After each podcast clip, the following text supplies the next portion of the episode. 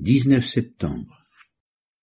Genèse chapitre 6 à chapitre 7 verset 10. Job chapitre 8. Matthieu chapitre 5 verset 1 à 20. Genèse chapitre 6 Lorsque les hommes eurent commencé à se multiplier sur la face de la terre, et que des filles leur furent nées, les fils de Dieu virent que les filles des hommes étaient belles, et ils en prirent pour femmes parmi toutes celles qu'ils choisirent. Alors l'Éternel dit, Mon esprit ne restera pas toujours dans l'homme, car l'homme n'est que chair, et ses jours seront de cent vingt ans. Les géants étaient sur la terre en ces temps-là, il en fut de même après que les fils de Dieu furent venus vers les filles des hommes, et qu'elles leur eurent donné des enfants. Ce sont ces héros qui furent fameux dans l'Antiquité. L'Éternel vit que la méchanceté des hommes était grande sur la terre, et que toutes les pensées de leur cœur se portaient chaque jour uniquement vers le mal. L'Éternel se repentit d'avoir fait l'homme sur la terre, et il fut affligé en son cœur. Et l'Éternel dit, J'exterminerai de la face de la terre l'homme que j'ai créé, depuis l'homme jusqu'au bétail, aux reptiles et aux oiseaux du ciel, car je me repens de les avoir faits. Mais Noé trouva grâce aux yeux de l'Éternel. Voici la postérité de Noé. Noé était un homme juste et intègre dans son temps. Noé marchait avec Dieu. Noé engendra trois fils, Sem, Cham et Japheth. La terre était corrompue devant Dieu, la terre était pleine de violence. Dieu regarda la terre et voici elle était corrompue, car toute chair avait corrompu sa voix sur la terre. Alors Dieu dit à Noé, La fin de toute chair est arrêtée devant moi, car ils ont rempli la terre de violence. Voici, je vais les détruire avec la terre. Fais-toi une arche de bois de gopher tu disposeras cette arche en cellules, et tu l'enduiras de poids en dedans et en dehors. Voici comment tu la feras. L'arche aura trois cents coudées de longueur, cinquante coudées de largeur et trente coudées de hauteur. Tu feras à l'arche une fenêtre, que tu réduiras à une coudée en haut. Tu établiras une porte sur le côté de l'arche, et tu construiras un étage inférieur, un second, et un troisième. Et moi je vais faire venir le déluge d'eau sur la terre, pour détruire toute chair ayant souffle de vie sous le ciel. Tout ce qui est sur la terre périra. Mais j'établis mon alliance avec toi. Tu entreras dans l'arche, toi et tes fils, ta femme, et les femmes de tes fils avec toi. De tout ce qui vit, de toute chair, tu feras entrer dans l'arche deux de chaque espèce, pour les conserver en vie avec toi. Il y aura un mâle et une femelle.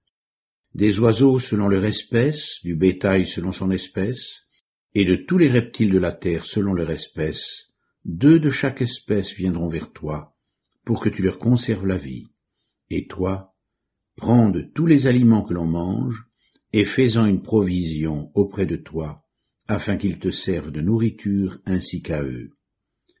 C'est ce que fit Noé il exécuta tout ce que Dieu lui avait ordonné.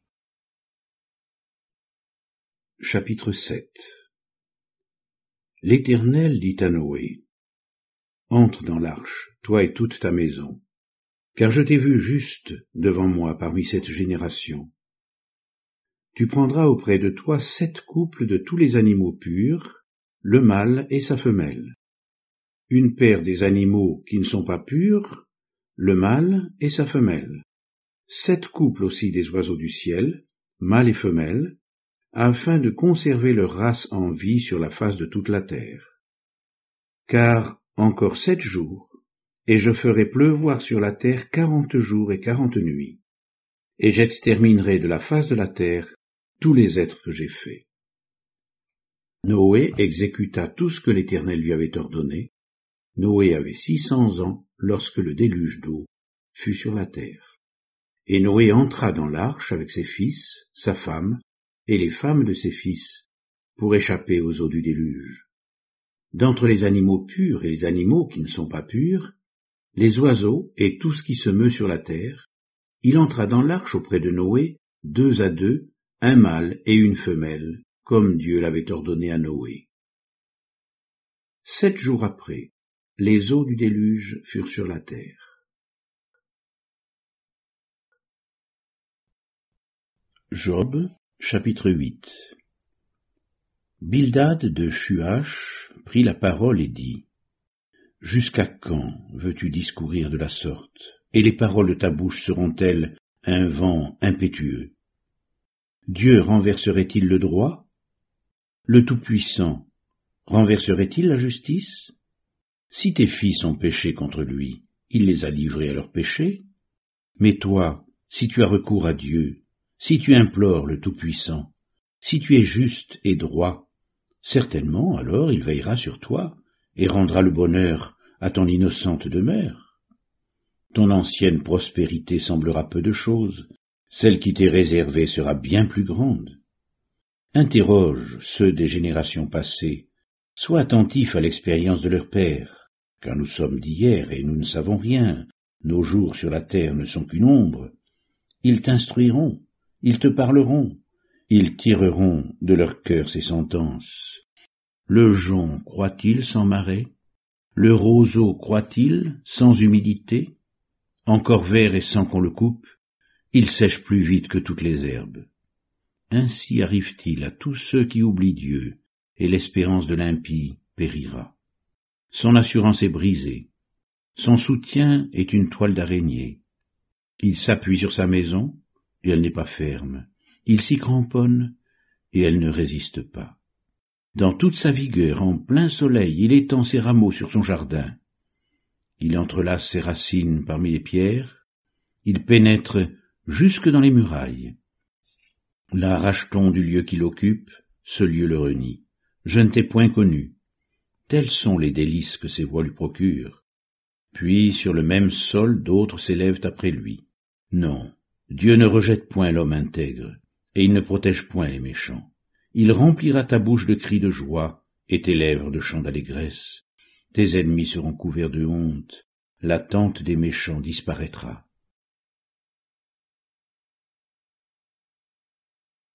Matthieu chapitre 5